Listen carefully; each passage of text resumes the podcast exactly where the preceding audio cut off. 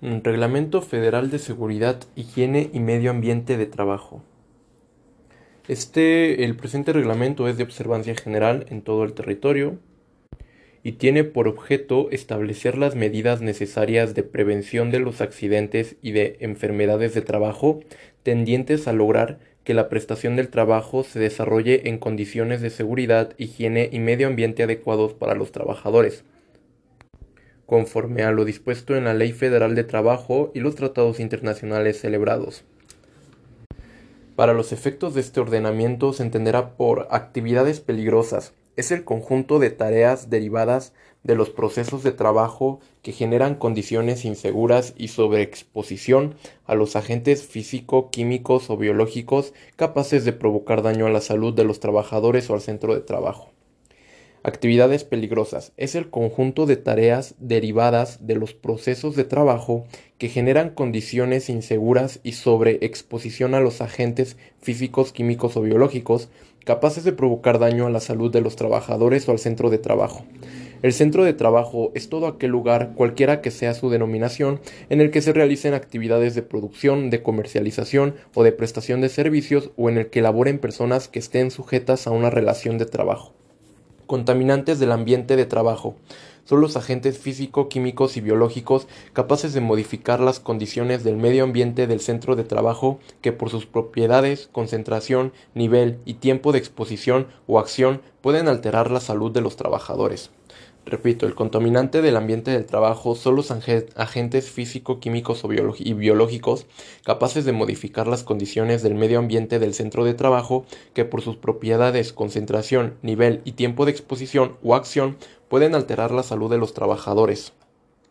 Equipo para el transporte de materiales. Son los vehículos utilizados para el transporte de materiales de cualquier título, de cualquier tipo en forma continua o intermitente entre dos o más estaciones de trabajo destinados al proceso de producción en los centros de trabajo. Ergonomía es la adecuación del lugar de trabajo, equipo, maquinaria y herramientas al trabajador, de acuerdo a sus características físicas y psíquicas, a fin de prevenir accidentes y enfermedades de trabajo y optimizar la actividad de éste con el menor esfuerzo, así como evitar la fatiga y el error humano. Espacio confinado.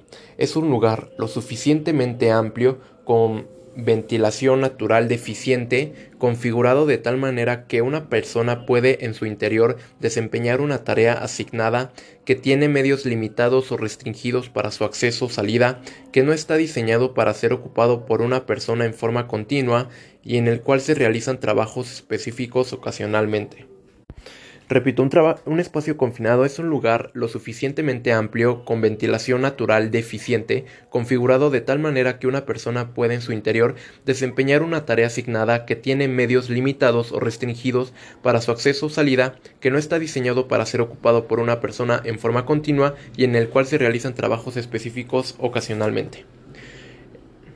El material y sustancias químicas peligrosas son aquellos que por sus propiedades físicas y químicas, al ser manejados, transportados, almacenados o procesados, presentan la posibilidad de inflamabilidad, explosividad, toxicidad, reactividad, radiactividad, corrosividad o acción biológica dañina y pueden afectar la salud de las personas expuestas o causar daños materiales a instalaciones y equipos. Medio ambiente de trabajo. Es el conjunto de elementos naturales o inducidos por el hombre que interactúan en el centro de trabajo. Repito, el medio ambiente de trabajo es el conjunto de elementos naturales o inducidos por el hombre que interactúan en el centro de trabajo. Microorganismo patógeno, organismo viviente microscópico, productor o causante de enfermedades.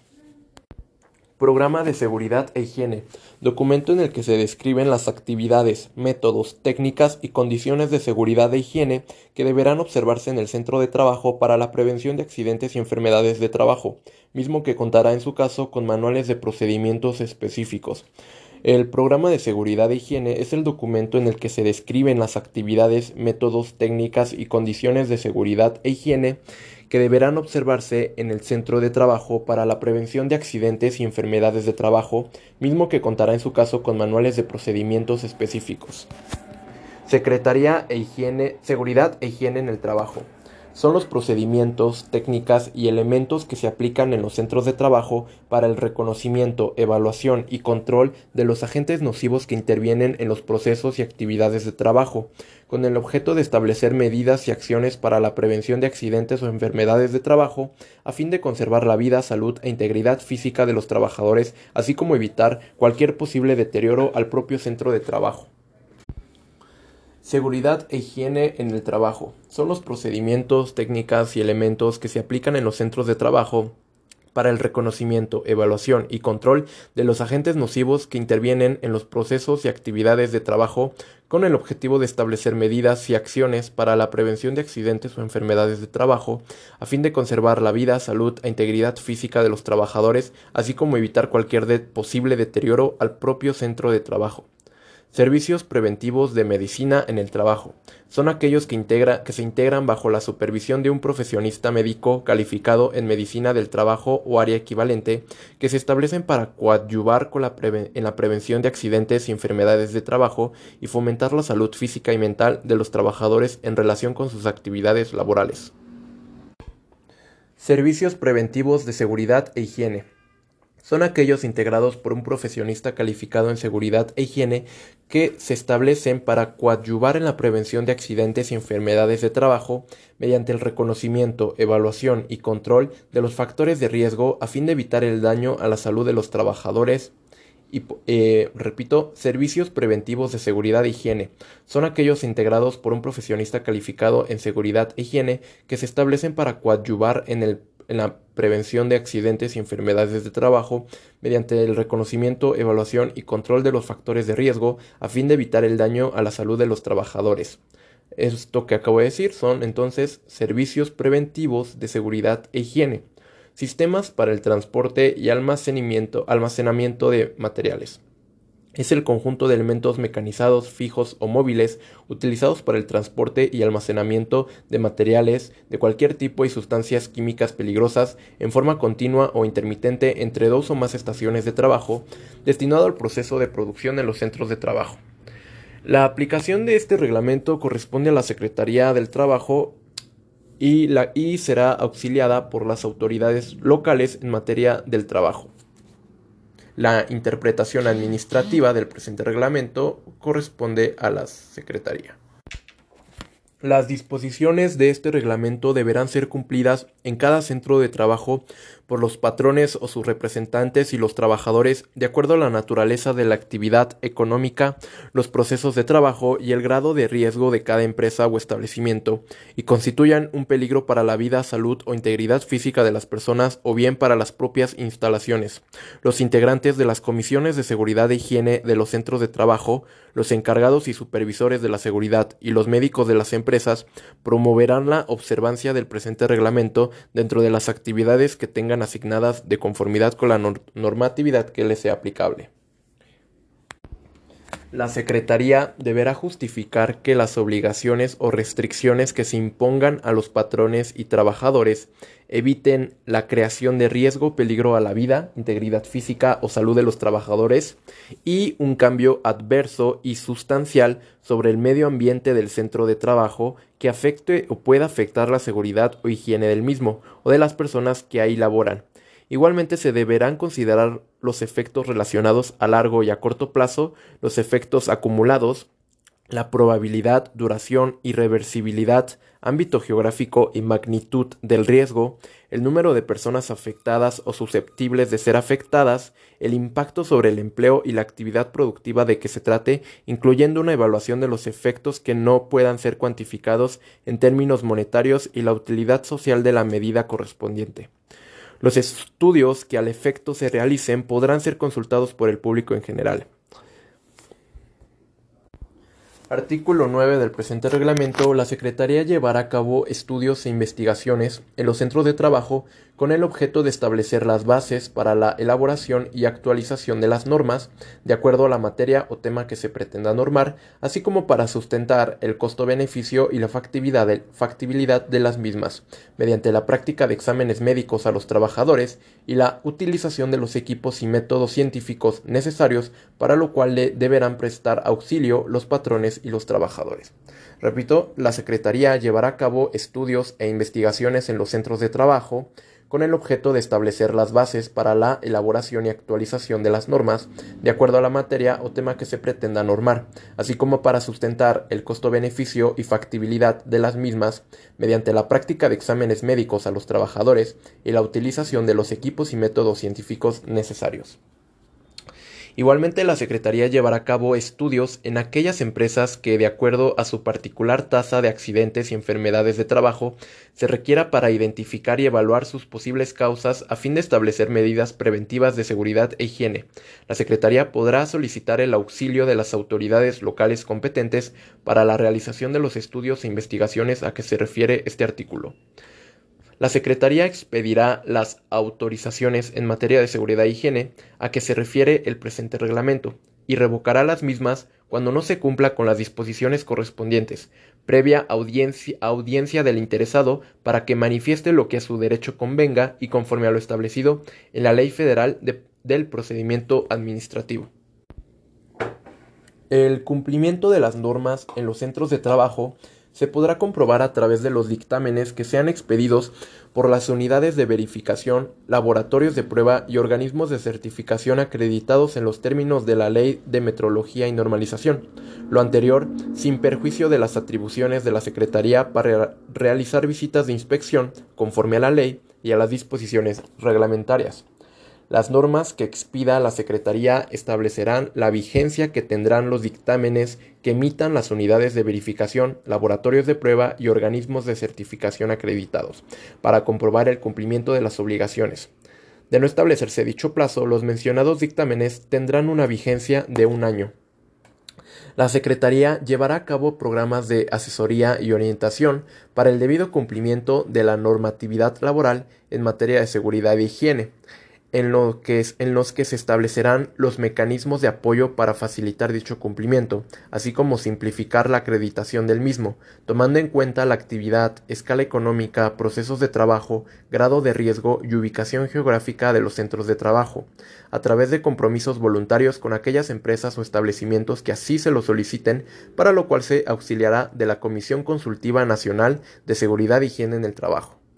Este último artículo, en resumen, es que la Secretaría llevará a cabo programas de asesoría y orientación para el debido cumplimiento de la normatividad laboral en seguridad e higiene.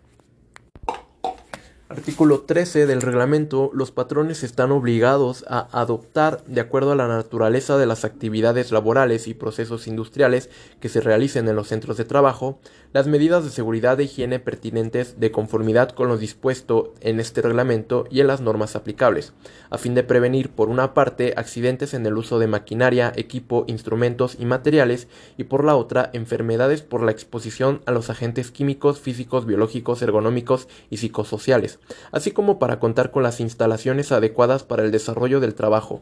En los centros del trabajo, los niveles máximos permisibles de contaminantes no deberán exceder los límites establecidos por las normas. En los centros de trabajo en donde se realicen actividades industriales o de servicios altamente riesgosos, los patrones elaborarán los programas para la prevención de accidentes en la realización de tales actividades que puedan causar graves desequilibrios ecológicos en términos de la Ley General del Equilibrio Ecológico y Protección al Ambiente. Eh, repito este último punto, en los centros de trabajo en donde se realicen actividades industriales, comerciales o de servicios altamente riesgosas, los patrones elaborarán los programas para la prevención de accidentes en la realización de tales actividades que puedan causar graves desequilibrios ecológicos en términos del artículo 147 de la Ley General del Equilibrio Ecológico y Protección al Ambiente. Será responsabilidad, artículo 14, será responsabilidad del patrón que se practiquen los exámenes médicos de ingreso periódicos y especiales a los trabajadores expuestos a los agentes físicos, químicos, biológicos y psicosociales, que por sus características, niveles de concentración y tiempo de exposición puedan alterar su salud, adoptando en su caso las medidas pertinentes para mantener su integridad física y mental. El patrón deberá informar a los trabajadores respecto de los riesgos relacionados con la actividad laboral específica que desarrollen y en particular acerca de los riesgos que implique el uso o exposición a los contaminantes del medio ambiente laboral, así como capacitarlos respecto a las medidas y programas que deberán observar para su prevención y control. Los responsables de los centros de trabajo dedicados a la explotación de minerales realizarán estudios tendientes a valorar los riesgos a que se exponen los trabajadores previamente al inicio de las actividades de extracción en las minas de manera anual y cuando existan modificaciones en los procesos productivos de estos centros de trabajo. Repito, los, responsables de los centros de trabajo dedicados a la explotación de minerales realizarán estudios tendientes a valorar los riesgos a que se exponen los trabajadores previamente al inicio de las actividades de extracción en las minas de manera anual y cuando existan modificaciones en los procesos productivos de estos centros de trabajo. Capítulo segundo de este reglamento federal, obligaciones de los patrones. Son obligaciones de los patrones cumplir con las disposiciones de este reglamento, de las normas que expidan las autoridades competentes y con el reglamento interior de trabajo de las empresas en la materia de seguridad e higiene contar, en su caso, con las autorizaciones en materia de seguridad e higiene a que se refiere este reglamento, efectuar estudios en materia de seguridad e higiene en el trabajo para identificar las posibles causas de accidentes y enfermedades de trabajo y adoptar las medidas adecuadas para prevenirlos, eh, Número 4. Determinar y conservar dentro de los niveles permisibles las condiciones ambientales del centro de trabajo, empleando los procedimientos que para cada agente contaminante se establezcan en las normas correspondientes y presentar a la Secretaría los estudios respectivos cuando la Secretaría así lo requiera. 5. Colocar en lugares visibles de los centros de trabajo avisos o señales de seguridad e higiene para la prevención de riesgos en función de la naturaleza de las actividades que se desarrollen. 6. Elaborar el programa de seguridad e higiene y los programas y manuales específicos a que se refiere el presente reglamento. 7. Eh, capacitar y adiestrar a los trabajadores sobre la prevención de riesgos y atención de emergencias de acuerdo con las actividades que se desarrollen en el centro de trabajo. 8. Permitir la inspección y vigilancia que la Secretaría o las, o las autoridades laborales que actúen en su auxilio practiquen en los centros de trabajo para cerciorarse del cumplimiento de la normatividad en seguridad e higiene darles facilidades y proporcionarles la información y documentación que les sea requerida legalmente. 9. Presentar a la Secretaría, cuando ésta así lo requiera, los dictámenes emitidos por las unidades de verificación. 10. Proporcionar los servicios preventivos de medicina del trabajo que se requieran de acuerdo a la naturaleza de las actividades realizadas en el centro de trabajo.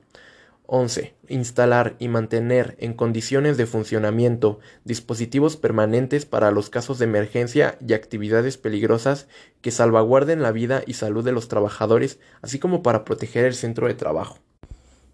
12. Dar aviso a la Secretaría de los accidentes de trabajo que ocurran. 13. Participar en la integración y funcionamiento de las comisiones de seguridad e higiene en los centros de trabajo, así como dar facilidades para su óptimo funcionamiento. 14. Promover que, promover que en el reglamento interior de trabajo a que se refiere el capítulo 5 del título 7 de esta ley se establezcan disposiciones en materia de seguridad e higiene en el trabajo para la prevención de riesgos y protección de los trabajadores, así como del centro de trabajo las demás previstas en otras disposiciones jurídicas aplicables. Capítulo 3. Obligaciones de los trabajadores. 1. Observar las medidas preventivas de seguridad e higiene que establece este reglamento, las normas expedidas por las autoridades y del reglamento interior del trabajo de la empresa. Designar a sus representantes y participar en la integración y funcionamiento de la Comisión de Seguridad e Higiene en que, se, en que presten sus servicios 3. Eh, dar aviso inmediato al patrón y a la Comisión de Seguridad e Higiene de la empresa o establecimiento en que presten sus servicios sobre las condiciones o actos inseguros que observen y de los accidentes de trabajo que ocurran en el interior del centro de trabajo, colaborando en la investigación de los mismos. Mm, repito esto último, dar aviso inmediato al patrón y a la Comisión de Seguridad e Higiene de la empresa o establecimiento en que, presten sus servicios sobre las condiciones o actos inseguros que observen y de los accidentes de trabajo que ocurran en el interior del centro de trabajo, colaborando con la investigación de los mismos. 4. Mm, participar en los cursos de capacitación y adiestramiento eh, que en materia de prevención de riesgos y atención de emergencias sean impartidos por el patrón o por las personas que éste designe. 5. Conducirse en el centro de trabajo con la probidad y los cuidados necesarios para evitar el máximo cualquier riesgo de trabajo. La probidad, definición, la probidad es, la, es moralidad, integridad y honradez en las acciones. Entonces, eh, siguiente es la número 6 someterse a los exámenes médicos que determine el patrón de conformidad con las normas correspondientes a fin de prevenir riesgos de trabajo. 7. Utilizar el equipo de protección personal proporcionado por el patrón y cumplir con las demás medidas de control establecidas por éste para prevenir riesgos de trabajo y las demás previstas en otras disposiciones jurídicas. Este, condiciones de seguridad, edificios y locales. Los edificios o locales donde se ubiquen centros de trabajo, ya sean temporales o permanentes, deberán estar diseñados y construidos observando las disposiciones de los reglamentos locales y de las normas aplicables. Los elementos arquitectónicos de los edificios y locales requeridos para los servicios acondicionamiento ambiental, comunicación, instalaciones a desnivel, circulación, salidas de uso normal y de emergencia y zonas de reunión en emergencias deberán estar diseñados y construidos conforme a las normas aplicables. Las áreas de recepción de materiales, almacenamiento, de procesos y operación, mantenimiento, tránsito de personas y vehículos, salidas y áreas de emergencia y demás áreas de los centros de trabajo deberán estar delimitadas de acuerdo a las normas relativas. Las áreas destinadas para el almacenamiento temporal de residuos peligrosos deberán cumplir con lo dispuesto en las normas aplicables. Repito esto último, las áreas de recepción de materiales, almacenamiento, de procesos y operación, mantenimiento, tránsito de personas y vehículos, salidas y áreas de emergencia, y demás áreas de los centros de trabajo deberán estar delimitadas de acuerdo a las normas relativas. En el diseño, construcción y mantenimiento de las instalaciones de los centros de trabajo deberán observarse condiciones de seguridad e higiene para los trabajos en alturas o subterráneos, para lo cual se deberá tomar en cuenta su estabilidad, la resistencia de materiales, el tipo de, actividad a desarrollarse, protecciones y dispositivos de seguridad de acuerdo a la norma correspondiente.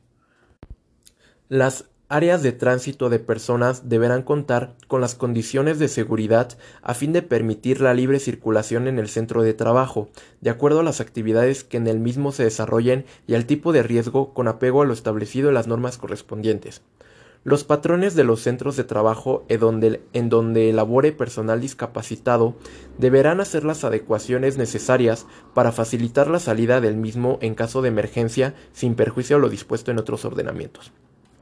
Las áreas de tránsito con circulación peatonal y vehicular deberán ser independientes, delimitadas, señalizadas y cumplir con las características que establezcan las normas correspondientes.